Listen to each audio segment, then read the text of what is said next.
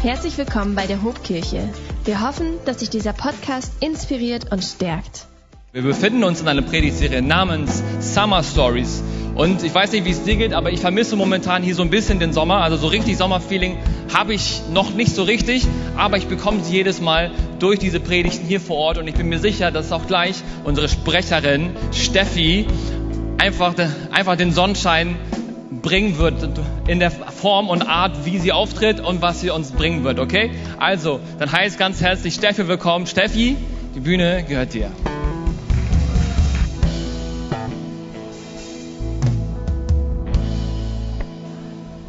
Ich begrüße euch alle ganz herzlich, auch alle, die online jetzt dabei sind.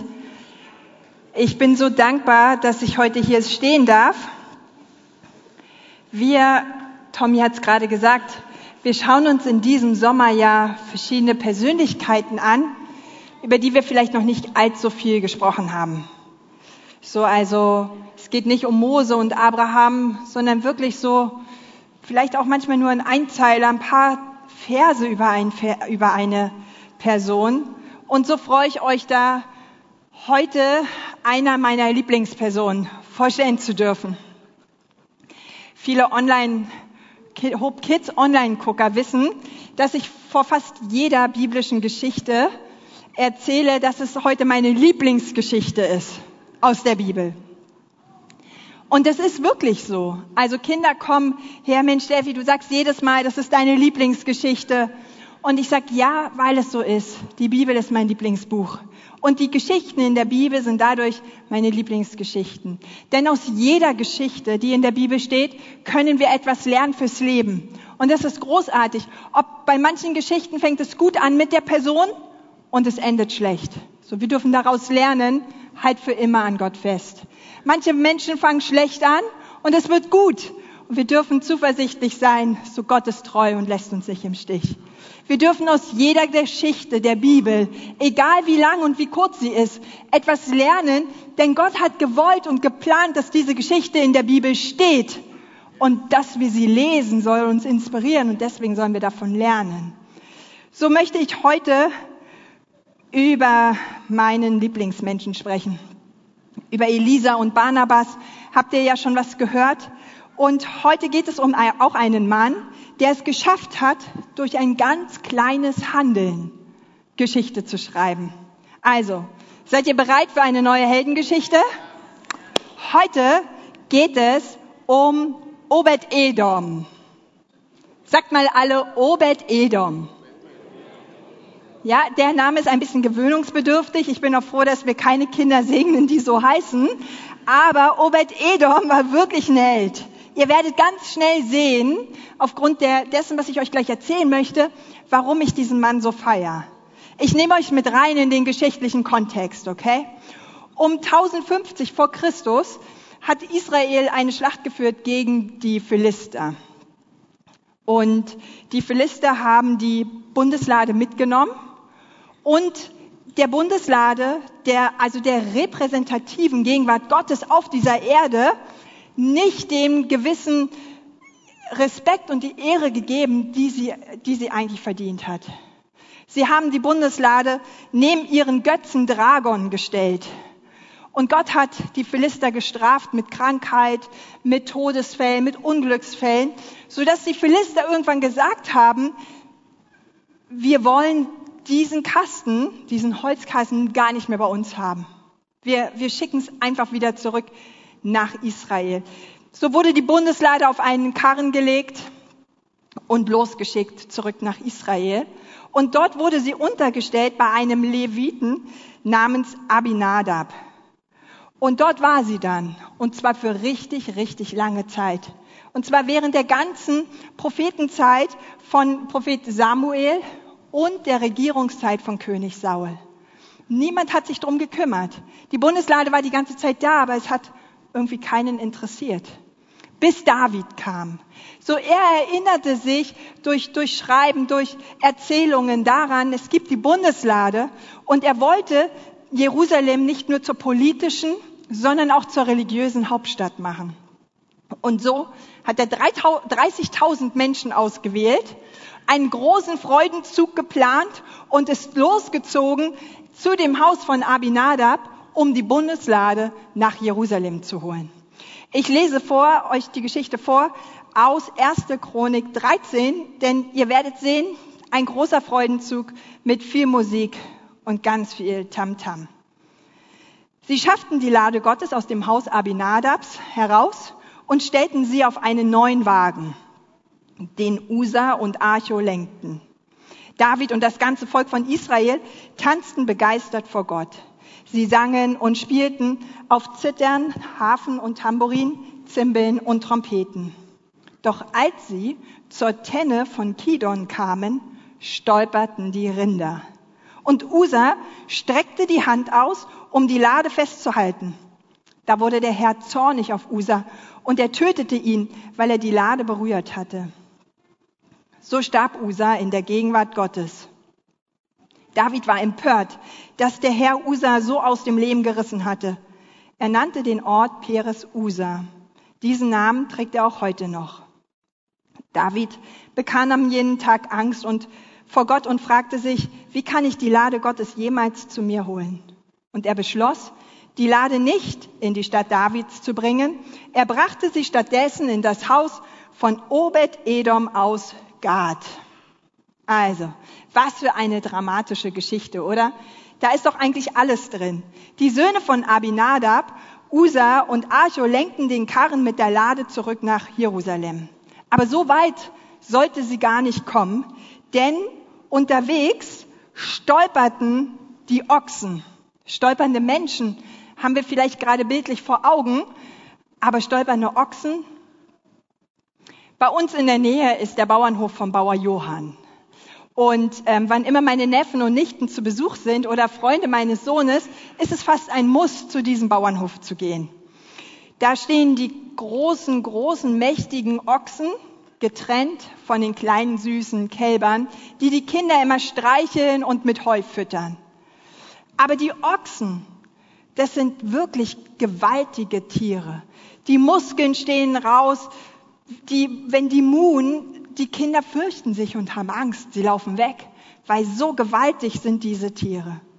Und wenn so ein Tier nun stolpert, dann stolpert es. Da gibt es kein, ich halte es fest, ich pack noch mal schnell mit zu und alles, was an diesen Tieren hängt, fällt automatisch mit.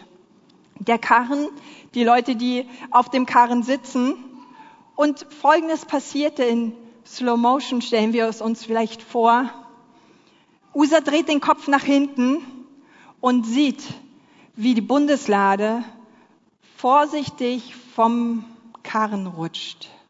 Und in seiner guten Absicht macht er nichts anderes, als seine Hand auszustrecken, um die Bundeslade zu halten.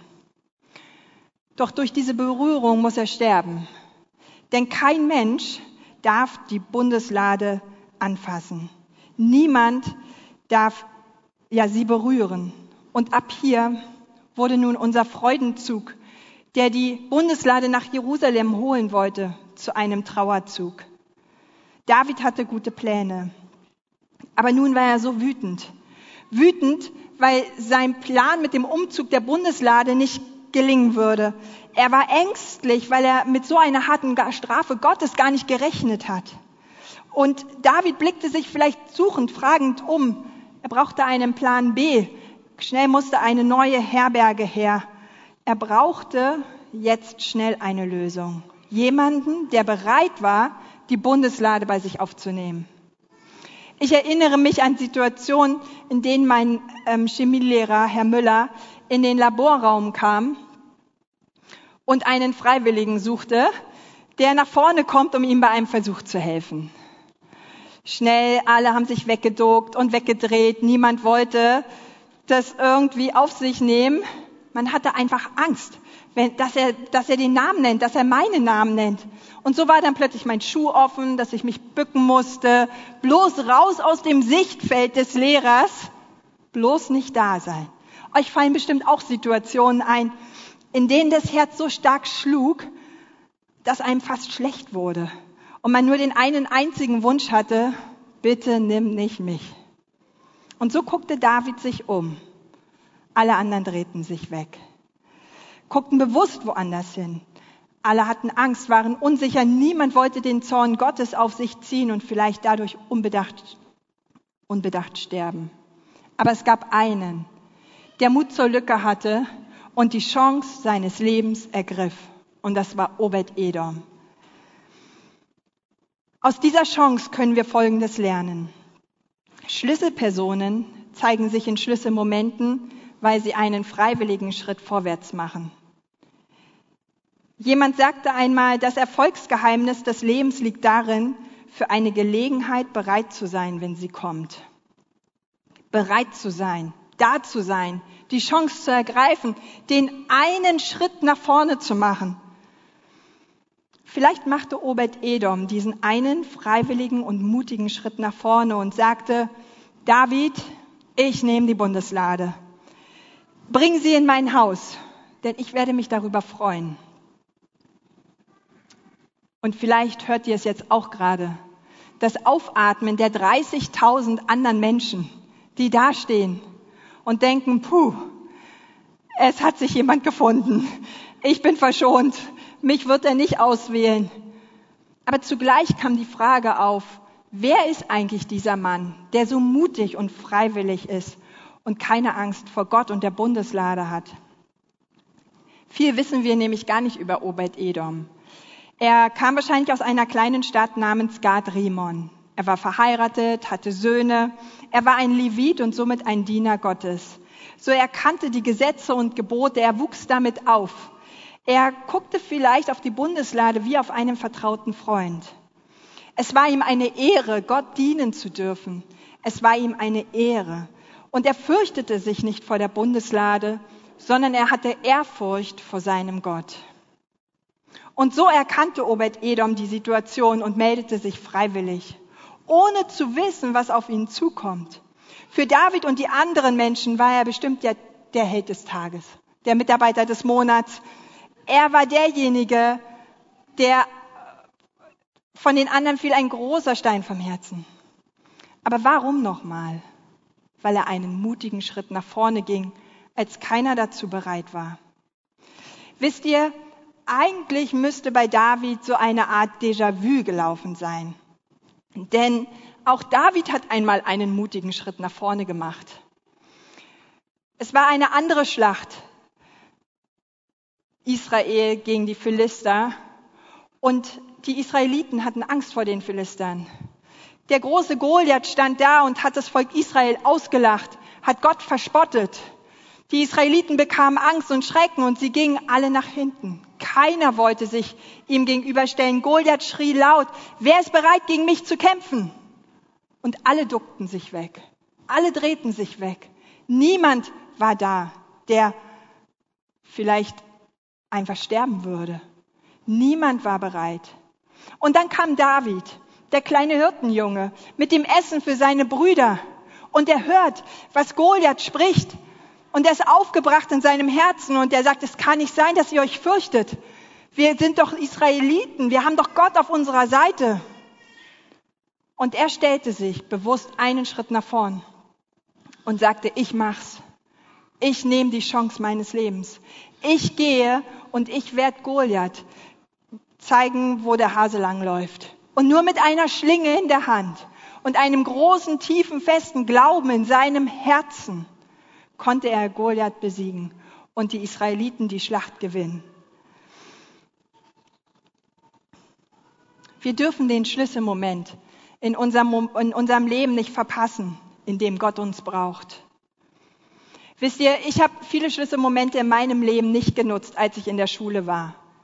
Da gab es viele Freunde, mit denen ich zusammen war, denen ich nicht von Gott erzählt habe, die ich nicht zu Jugendgottesdienste eingeladen habe, die ich nicht auf irgendwelche Freizeiten mitgenommen habe, damit sie Jesus Christus erleben. Viel zu Angst war meine, viel zu groß war meine Angst. Ich bin lieber einen Schritt nach hinten gegangen. Zwei von meinen engen Freunden aus dieser Zeit sind jetzt Christen. So Gott hat ihnen andere Menschen geschickt, Schlüsselpersonen, die vielleicht mutiger waren, die die Chance ergriffen haben, um diesen zwei Freunden von Jesus erzählen, zu erzählen und ja, sie sind jetzt Christen.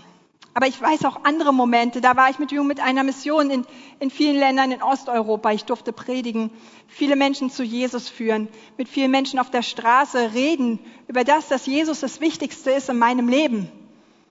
Ich durfte zur richtigen Zeit am richtigen Ort sein, damit Menschen Jesus Christus kennenlernen.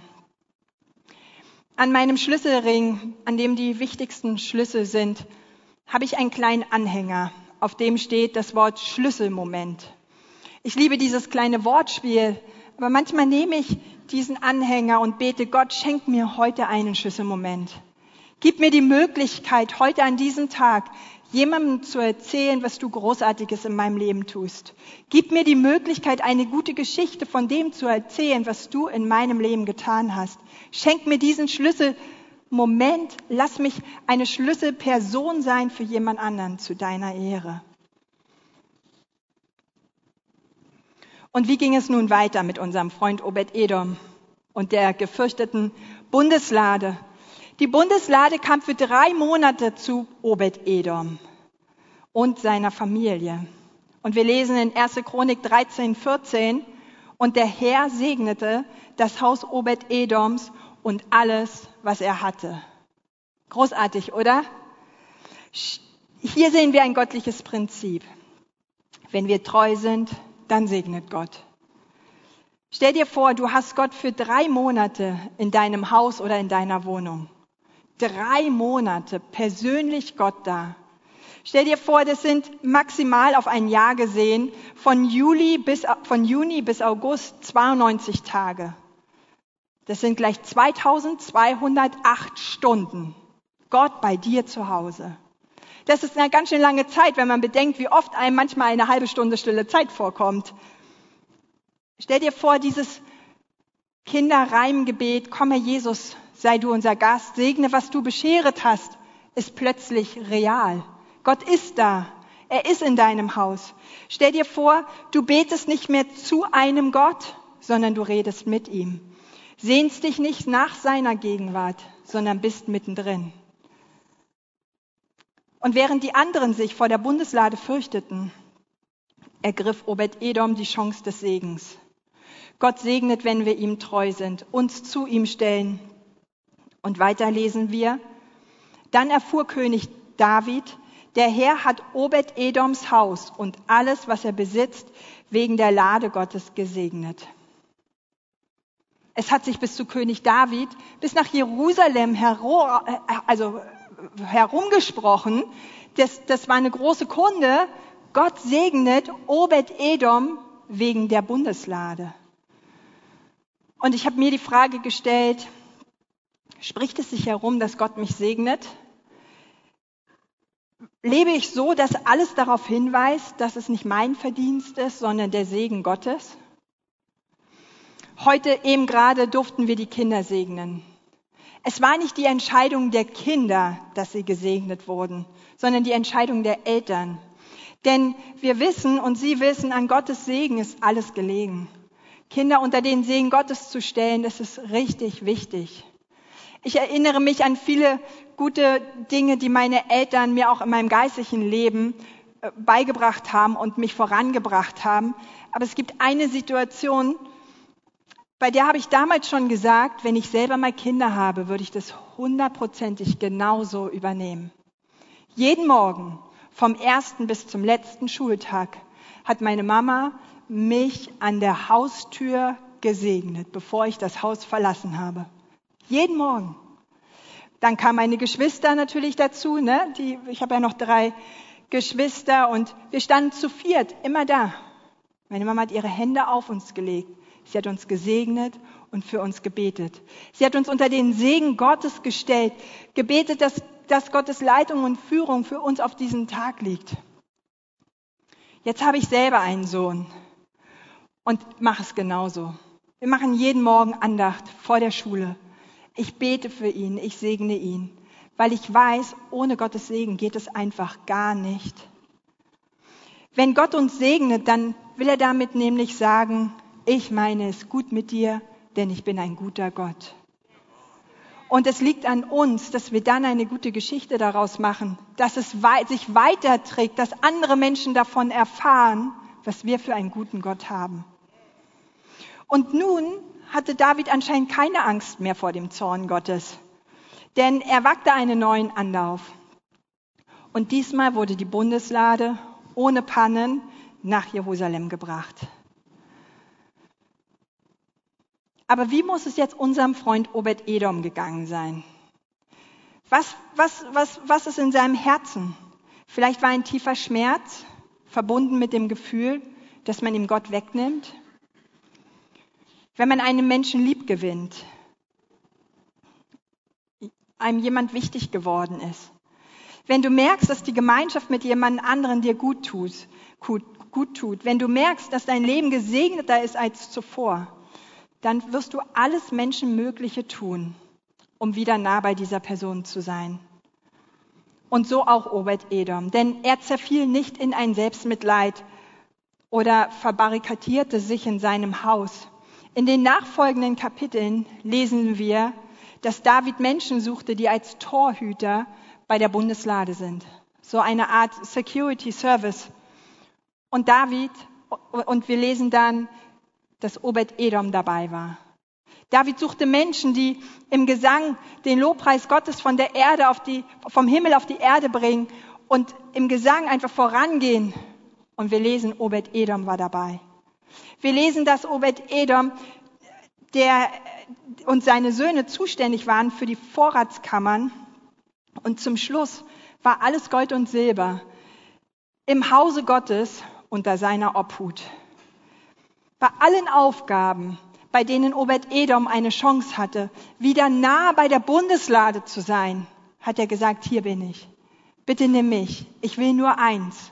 Ganz nah wieder bei dem sein, was ich drei Monate zu Hause in meinem Haus hatte. David selber hatte auch einmal diesen Herzenswunsch dann so formuliert. Er sagte, eines habe ich vom Herrn erbeten, danach trachte ich, zu wohnen im Hause des Herrn alle Tage meines Lebens, um anzuschauen die Freundlichkeit des Herrn. Nur einen einzigen Wunsch habe ich tief in meinem Herzen, so nah wie möglich an Gott dran zu sein. An einer anderen Stelle formuliert David es so, Herr, du allmächtiger Gott, wie sehr liebe ich den Ort, wo du wohnst. Ich kann es kaum noch erwarten. Ja, ich sehne mich danach, in die Vorhöfe deines Tempels zu kommen. Herr, denn ein Tag in den Vorhöfen deines Tempels ist mehr wert als tausend andere.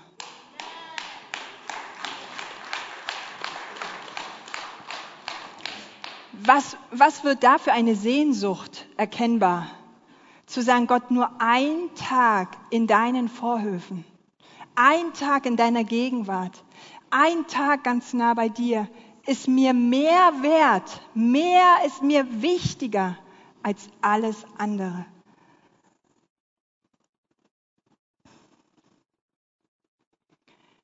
Ich bin total begeistert von Obed Edom und mehr lesen wir schon gar nicht über ihn. Wisst ihr, er hat die Chance seines Lebens ergriffen und dadurch Gott in sein Leben gelassen seine Gegenwart erlebt und sich dann in seinen Dienst gestellt. Was für eine großartige Reihenfolge, oder? Ich sage es nochmal, er hat die Chance seines Lebens ergriffen und dadurch Gott in sein Leben gelassen, seine Gegenwart erlebt und sich dann in seinen Dienst gestellt. Das ist doch eine großartige Ermutigung. Und das ist so ein Vorbild, das Leben von Obed-Edom. Wisst ihr, und auch wir, die meisten von uns, haben die Chance unseres Lebens genutzt. Denn auch wir haben erkannt, dass Jesus Christus, der Sohn Gottes, unser Erlöser, Retter und Freund sein möchte. Vielleicht haben wir in einem Gottesdienst, auf einer Freizeit, bei Blaze, in irgendeinem Alpha-Kurs, Kleingruppe, vielleicht bei dem, auf dem Sofa einer Freundin, eines Freundes zu Hause unser Leben Jesus gegeben. Haben gesagt, Jesus, ich nehme dich in meinem Leben auf. Zieh du in mein Leben ein. Du sollst der Herr und König sein. Ich gebe dir alles, was ich habe. Mein ganzes Leben, es soll dir gehören.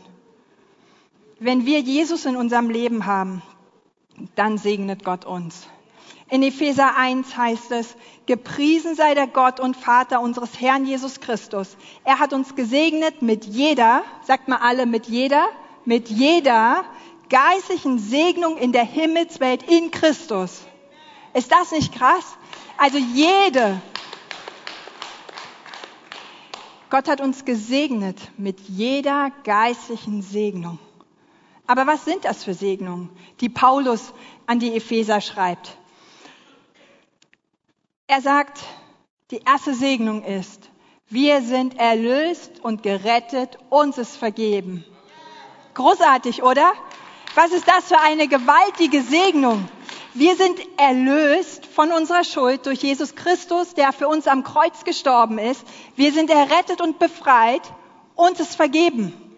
Also selbst wenn wir was falsch machen, uns ist vergeben. Uns wird nicht erst vergeben werden, uns ist vergeben. Durch Jesus Werk am Kreuz ist uns vergeben. Wir sind berufen zu einem leuchtenden und heiligen Leben. Unser Leben soll darauf hinweisen, dass wir einen allmächtigen Gott haben, der heilig ist. Wir sind berufen. Es ist praktisch unsere Aufgabe, es ist unser Beruf, es ist unser Ziel, ein heiliges, leuchtendes Leben zu führen.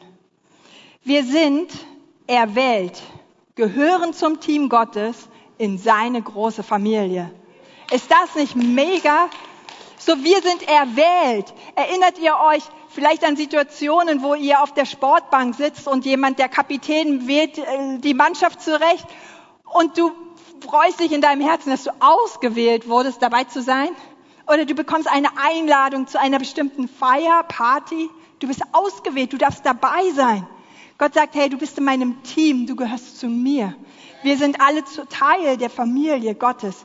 Wenn du heute Morgen hier reingekommen bist, in dieses große Haus mit diesen vielen Menschen und trotzdem das Gefühl hast, allein zu sein und einsam zu sein, ich will dir sagen, du bist nicht allein. Du bist Teil der Familie Gottes. Du gehörst in Gottes Team. Und Gott hat dich ausgewählt. Ich finde, das ist eine totale Beruhigung und Entspannung. Wir sind nicht allein. Wir sind Kinder Gottes mit freiem Zugang zum Vater. Wann immer, wann immer wir wollen, dürfen wir zu Gott kommen. Das ist doch so, so toll. Wir brauchen keine Wartenummer, wir brauchen keinen Termin. Der allmächtige Gott, der Himmel und Erde in seiner Hand hält, der Schöpfer des ganzen Universums ist, hat Zeit für mich. Ich darf einfach zu ihm kommen. In Hebräer steht, lass uns hinzutreten zu dem Thron der Gnade, von dem Lass uns hinzutreten zu dem Thron der Gnade, von dem Barmherzigkeit fließt. Wir dürfen hinzutreten, einfach so als seine Kinder, weil er unser Vater ist. Ein herrliches Erbe wartet auf uns, sagt Paulus. Es ist sogar schon angebrochen. Und du denkst dir vielleicht, hör, ich bin ein Erbe? Ja. Wenn wir die Bibel in die Hand nehmen, dann gibt es das Alte und das Neue Testament. Damit ein Testament wirksam wird, muss jemand sterben. Und es ist jemand gestorben. Jesus Christus ist für uns gestorben. Das ist unser Testament. Das ist also das, was wir erben, was wir geerbt haben. Das ist das, was wir lesen dürfen. Wir dürfen sehen, welche Zusprüche Gott uns macht. Wir dürfen sehen, dass wir auf dieser Erde Kinder Gottes sind, dass seine Kraft in uns wirksam ist. Wir dürfen sehen, was uns alles noch bevorsteht im Himmel weil Jesus Christus der Weg, die Wahrheit und das Leben ist. Und durch den Glauben an ihn wir Zugang haben zu Gott. Wisst ihr, das ist unser Erbe. Lasst uns die Bibel nicht nur nehmen als ein Geschichtsbuch, als unser Lieblingsbuch, sondern sehen, das ist mein Erbe, das ist das, was mir versprochen wurde, das ist das, was mir zusteht, weil ich ein Kind Gottes bin. Wir sind Teil, ein Stein des irdischen Tempel Gottes. Gott wohnt in uns. Gott wohnt nicht mehr in der Bundeslade, sondern Gott wohnt durch seinen Heiligen Geist in uns. Das ist eine Segnung, auf die dürfen wir uns stellen. Der Geist Gottes wohnt in uns persönlich. Wir sind der Tempel Gottes. Da, wo wir hingehen, ist Gott dabei. Da, wo wir hinlaufen, Jesus ist mit uns. Und Gottes Geist führt und leitet uns. Und das nicht für drei Monate, wie bei Obed Edom, sondern bis zum Ende unseres Lebens. Und danach geht's erst richtig weiter. Gott wirkt unter uns mit überwältigender Kraft, sagt Paulus. Gott tut heute noch Wunder. Stunde um Stunde, Tag für Tag. Da dürfen wir uns drauf stellen. Gott wirkt. Wir dürfen vorhin, als wir gebetet haben für die Menschen, die krank sind, wenn wir in irgendwelchen Situationen nicht mehr weiter wissen, der Berg sich vielleicht zu hoch anfühlt, wir dürfen wissen, Gott wirkt immer noch mit überwältigender Kraft. Ich komme zum Schluss und ich möchte einen, einen Absatz vorlesen aus Epheser 3. Der erste Satz geht so. Wenn ich mir das alles vor Augen halte, kann ich nicht anders, als anbeten vor dem Vater niederzuknien. Paulus sagt, wenn ich das alles sehe, wenn ich das alles begreifen würde, viel mehr in meinem Herzen, wenn ich diese ganzen Segnungen hier für euch aufschreibe, aber ich komme gar nicht darum herum, dankbar auf die Knie zu gehen, um meinem Gott zu preisen. Wenn ich mir das alles vor Augen halte, kann ich nicht anders als anbeten vor dem Vater niederzuknien. Er, dem jede Familie im Himmel und auf der Erde ihr Dasein verdankt und der unerschöpflich reich ist an Macht und Herrlichkeit, gebe euch durch seinen Geist innere Kraft und Stärke. Es ist mein Gebet, dass Christus aufgrund des Glaubens in euren Herzen wohnt und dass euer Leben in der Liebe verwurzelt und auf das Fundament der Liebe gegründet ist. Das wird euch befähigen, zusammen mit allen anderen, die zu Gottes heiligem Volk gehören, die Liebe Christi in allen ihren Dimensionen zu erfassen, in ihrer Breite, ihrer Länge, in ihrer Höhe und ihrer Tiefe.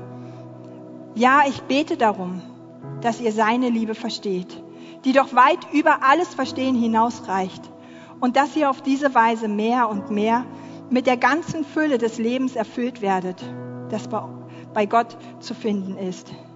Ihm, der mit seiner unerschöpflichen Kraft in uns am Werk ist und unendlich viel mehr zu tun vermag, als wir erbitten und begreifen. Ist das großartig? Gott kann viel mehr tun, als wir erbitten und wir ergreifen. Ihm gebührt durch Jesus Christus die Ehre in der Gemeinde von Generation zu Generation für immer und immer. Amen.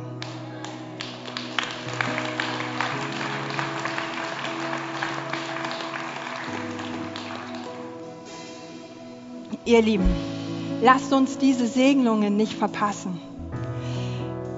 Laden wir auch Jesus heute wieder neu in unser Leben ein. Und machen wir uns bewusst, dass er in uns lebt und unser Freund sein möchte. Er lebt in unserer Familie, in der Ehe, in unserem Haus, unserer Wohnung, da wo wir sind. Nicht auf begrenzte Zeit, sondern für immer. Und vielleicht bist du hier und hast diese ja, diese Entscheidung für Jesus noch nicht getroffen. Wisst ihr, diese, diese Predigt trägt den Untertitel Ergreife die Chance deines Lebens, wie Obed Edom. Ergreife die Chance deines Lebens. Heute kann der Tag sein, an dem du Jesus sagst, Jesus, ich, ich hole dich zu mir nach Hause, in mein Lebenshaus. Ich, ich bin hier. Bitte komm du zu mir. Sei du Teil meines Lebens, Jesus. Ich erkenne, Jesus Christus, dass du das Beste bist, was mir eigentlich passieren kann. Vielleicht bist du auch hier und sagst, ich hatte auch viele Momente, in denen habe ich es verpasst, eine Schlüsselperson zu sein. Aber heute möchte ich die Chance ergreifen. Ich möchte den mutigen Schritt nach vorne machen und wann immer andere Menschen sich nicht trauen, wann immer Menschen vielleicht auch was gegen Gott sagen. Ich möchte aufstehen und ich möchte einen Schritt für Gott machen, zu seiner Ehre. Ich möchte eine Schlüsselperson sein in dem Schlüsselmoment für andere Menschen, damit sie es nicht verpassen, Jesus Christus kennenzulernen. Und vielleicht bist du auch hier und sagst, ich weiß um die Segnungen. Ich weiß, ich bin ein gesegneter Mensch. Ich möchte, genau wie Obed Edom, sagen, hier bin ich, Herr. Nimm mich in deinen Dienst. Ich möchte in einer Aufgabe in der Gemeinde mitmachen. Ich möchte noch mehr Teil sein. Ich möchte mich einbringen mit meinen Gaben. Denn eines habe ich vom Herrn erbeten, danach trachte ich. Zu bleiben im Hause des Herrn für alle Tage meines Lebens. Wir wollen diese Chancen nicht an uns vorbeiziehen lassen, sondern heute ist der Tag. Heute ist der Tag, an dem wir aufstehen können und sagen können, hier bin ich Gott. Das Beste, was mir passieren kann, bist einfach nur du. So lass uns gemeinsam aufstehen. Bei unseren Hope Kids machen wir das so. Wir fordern die Kinder immer auf, eine Hand auf ihr Herz zu legen. Und mit der anderen Hand sagen wir oft, streckt sie aus nach oben, gebt Gott ein Zeichen, hier bin ich. Sagt zu Gott, hier bin ich. Heute ist der Tag. Ich möchte die Chance ergreifen, Jesus, zieh du in mein Leben ein. Ich möchte die Chance ergreifen, mich in deinen Dienst stellen, Jesus. Ich möchte die Chance ergreifen, heute an diesem Tag eine Schlüsselperson zu sein für viele andere Menschen.